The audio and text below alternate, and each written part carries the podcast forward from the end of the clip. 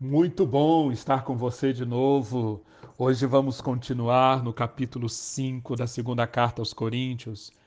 Nós estamos aprendendo com Paulo o que nós precisamos saber, o que nós precisamos interpretar, valorizar, considerar, ter consciência e escolher para que tenhamos inteligência emocional as nossas emoções governadas pela palavra de Deus, pelo Espírito de Deus, para que os ídolos não tomem proveito das nossas emoções, mas que elas sejam instrumentos nas mãos de Deus para fazer com que nós escolhamos e escolhamos sempre aquilo que agrada ao Senhor, aquilo que cumpre os propósitos do nosso Deus. Nós ontem começamos a ler o capítulo 5 e vimos como Paulo, aqui, dos versículos 1 a 10, ele completa aquela aquela reflexão que ele começou no capítulo 4, quando ele começou a pensar sobre o que o animava, o que deixava Paulo animado, motivado. E vimos que em grande parte isso tinha a ver com uma visão escatológica de Paulo, o que, o que o esperava na eternidade, o que o esperava a partir da volta de Cristo. Isso, esse era o combustível que mantinha os motores de Paulo funcionando, levando-o cada vez mais perto do seu Senhor, fazendo com que a sua vida fosse cada vez mais, cada vez mais aquela vida de uma longa, que constituísse numa longa e obediente resposta a Deus, conforme está escrito no Salmo 119, versículo 34. Bem, ontem nós vimos que Paulo sabe, eu sei, nós vimos Paulo dizendo o que eu sei, o que eu interpreto e o que eu valorizo. Mas nós encontramos aqui nesse capítulo 5 também Paulo dizendo o que ele considera. É sempre bom, é sempre importante voltar a este ponto. Qual a diferença entre eu considero e eu sei? A diferença é que eu considero significa que eu trago aquilo que eu sei para o mundo das minhas escolhas. Eu, eu, eu defino aquilo que eu sei como o que é a plataforma, o que é a base, o que eu vou tomar como real, como absolutamente confiável para fazer as minhas escolhas. Isso é o eu considero. O que que Paulo considera? No versículo 3, ele diz para nós: estando vestidos, não seremos encontrados nus. Paulo, como já vimos, ele sabia, sabia que ele podia contar com um edifício, uma casa eterna nos céus, não construída por mãos humanas. Paulo sabia que o Espírito Santo, no presente, é a garantia do que está por vir. Paulo sabia que o plano de Deus era que o mortal fosse absorvido pela vida. Portanto, e diante de todo esse saber, o que que Paulo considerava? Paulo quer Aqui no versículo 3 é o que ele está expressando. Ele levava isso tanto a sério que Paulo diz: quando Cristo voltar, eu quero estar vivo. Para quê? Para não ser encontrado nu. O ponto fixo no horizonte de Paulo é o encontro com Cristo. E ele preferia que esse encontro acontecesse quando Cristo voltasse, descesse dos céus na sua volta, na sua vinda, no seu retorno. Só que Paulo não sabia se ele veria a Cristo ainda vivo antes dele morrer. Por isso, nos versículos 6 a 8, ele diz: Portanto, temos sempre confiança. Reparem, reparem sempre na expressão, quando, quando Paulo usa o termo portanto, ele está fazendo uma aplicação ele está usando como base o que ele sabia, o que era o campo das suas convicções e aplica aquela sua convicção. E para isso ele usa a palavra portanto. Portanto, já que isso é verdade, temos sempre confiança e sabemos que enquanto estamos no corpo, estamos longe do Senhor. Por quê?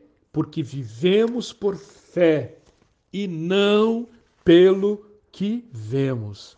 Temos, pois, confiança e preferimos estar ausentes do corpo e habitar com o Senhor.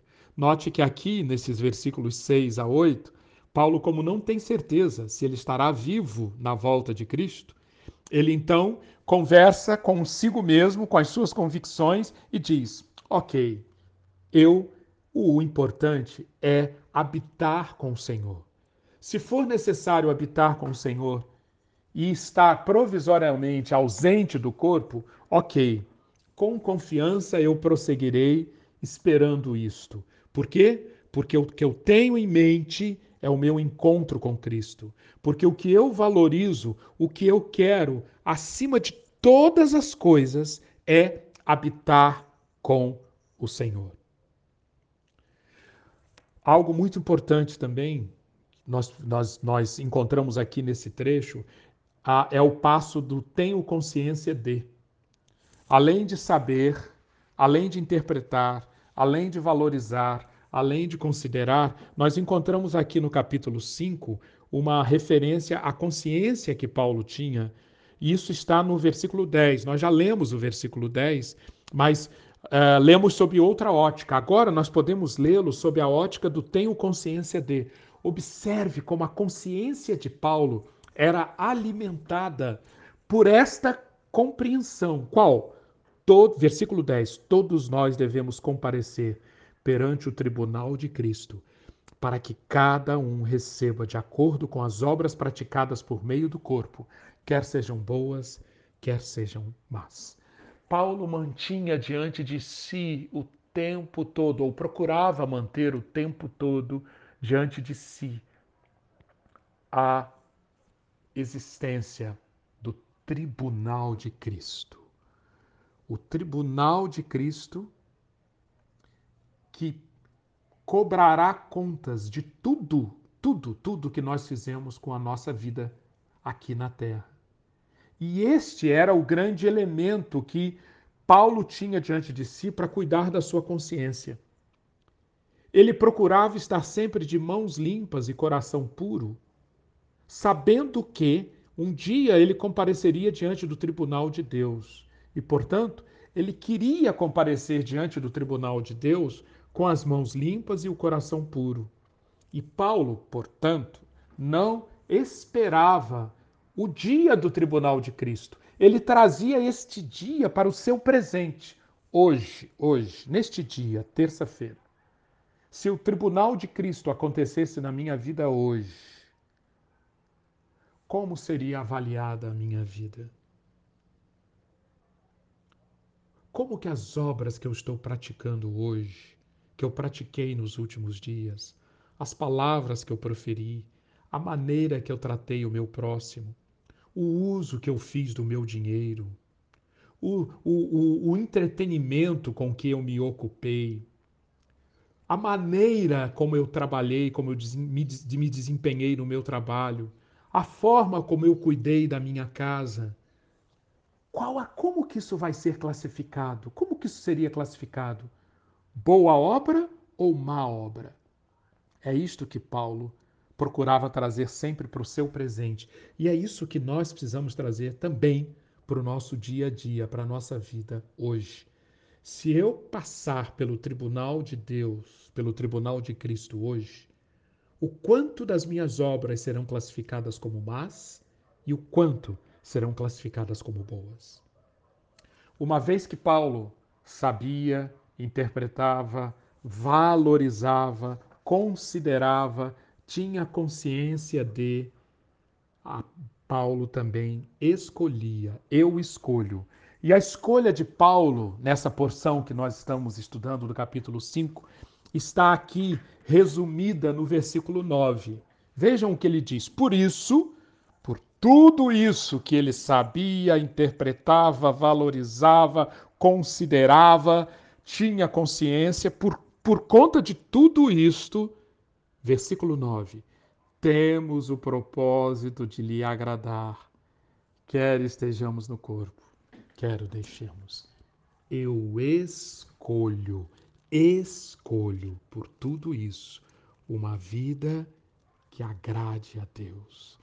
Eu escolho com as minhas palavras, com as minhas ações, com os meus dons, com as minhas capacidades, sempre aquilo que agrada a Deus. É essa escolha, é essa etapa final desse processo de amadurecimento espiritual. É esta etapa da escolha de algo que agrada a Deus. É isso que fazia com que Paulo, Paulo se tornasse cada vez mais aquela pessoa que se revestia na sua vida terrena da glória de Deus, da glória de Cristo, cada vez mais, podendo ser aquele instrumento que foi para trazer o reino de Deus e a sua justiça com toda a sua vida. Paulo, seguramente, um trecho paralelo a, a 2 Coríntios 5, 9, é Romanos capítulo 12, versículos 1 e 2. Aqui nós vemos de outras, em outras palavras, isso que Paulo está dizendo. Eu escolho, eu tenho o propósito de agradar a Deus em tudo. Romanos 12, 1 e 2.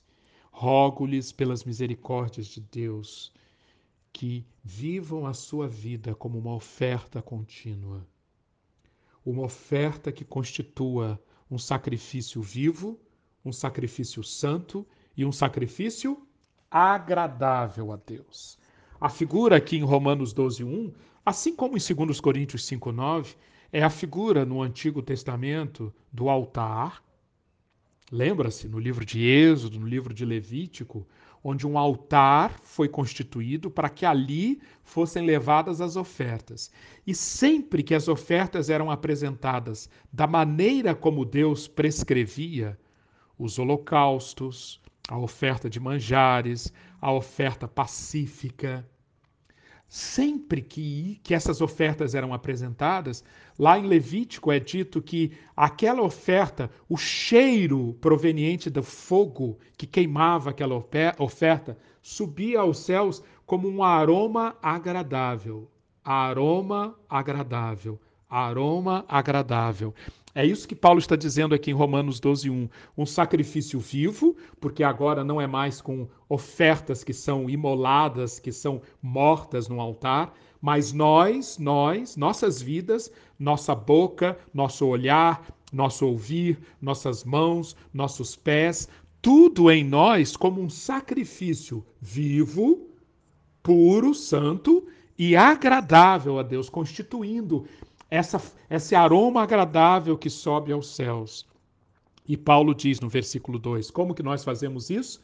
Não aceitando uma vida que siga o molde, o molde deste mundo, mas permitindo que sejamos transformados através da renovação do nosso entendimento, de forma a experimentarmos e comprovarmos a boa, agradável e perfeita perfeita vontade de Deus, a boa, agradável e perfeita vontade de Deus.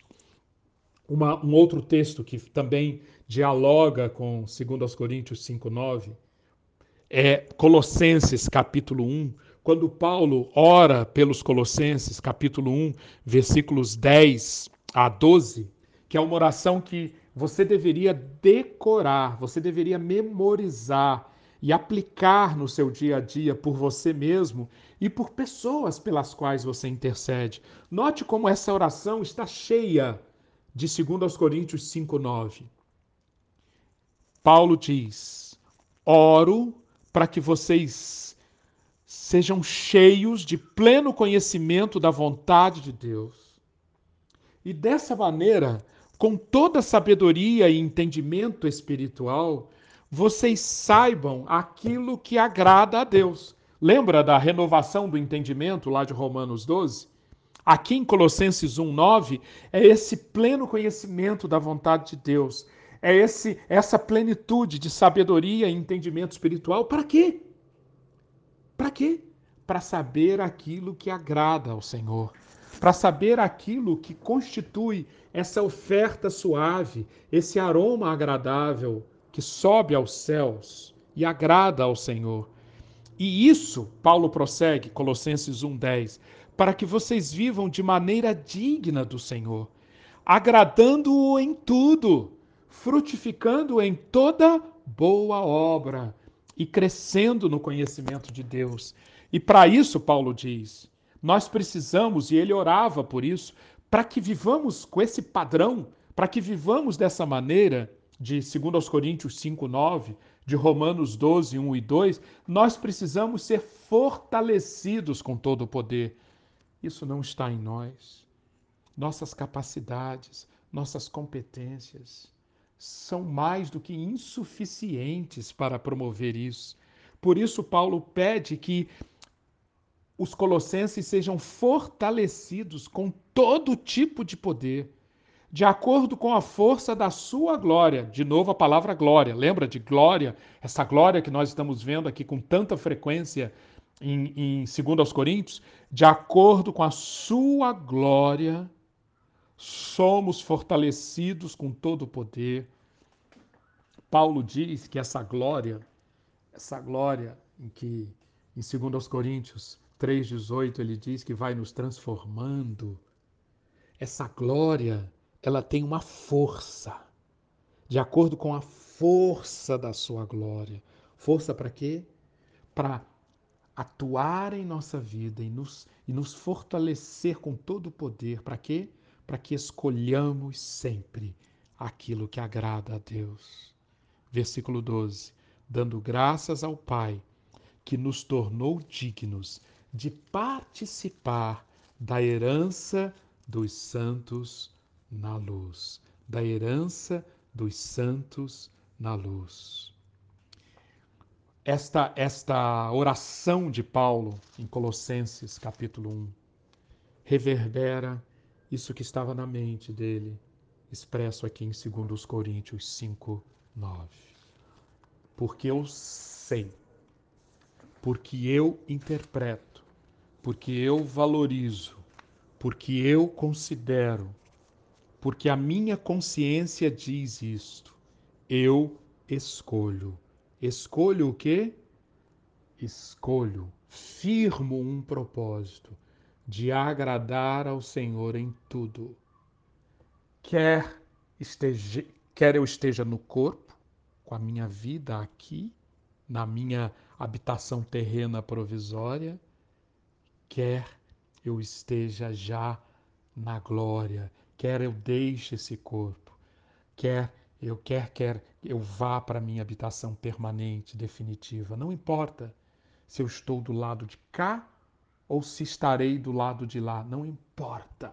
O meu propósito, a minha atitude é a mesma: agradar em tudo ao Senhor, fazer da minha vida um aroma agradável, um, um sacrifício que suba aos céus, um sacrifício que deixe Deus satisfeito, que assim, que assim, que essa escolha, que essa escolha seja a, a minha escolha permanentemente.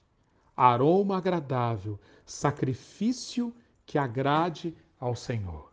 E que, e que as minhas emoções façam parte de toda essa jornada, de toda essa trajetória que culmina numa escolha com o propósito de agradar a Deus em tudo. Que isto seja realidade no seu dia, na sua semana, na sua vida. Amém.